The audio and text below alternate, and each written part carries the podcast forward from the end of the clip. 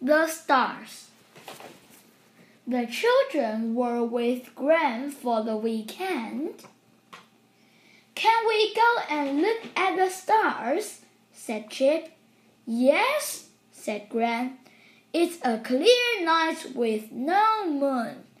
Perfect. We need the sun best, said Gran, so we can look up at the stars. Not sun best, Gran, star best, said Biff. Gran and the children went up the hill. Floppy went too. They put the sun bath down and looked at the star map. That's the Big Dipper, said Gran. It can help us find all the stars. It looks like a cooking pot, said Kipper. Look, there it is, said Chip. The Big Dipper.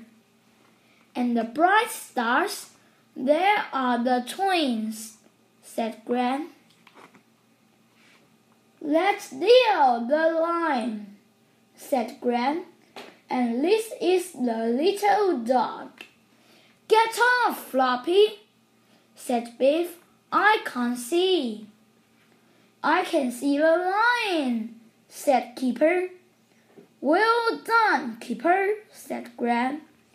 There's the little dog, said Chip. And there's the big dog, said Biff.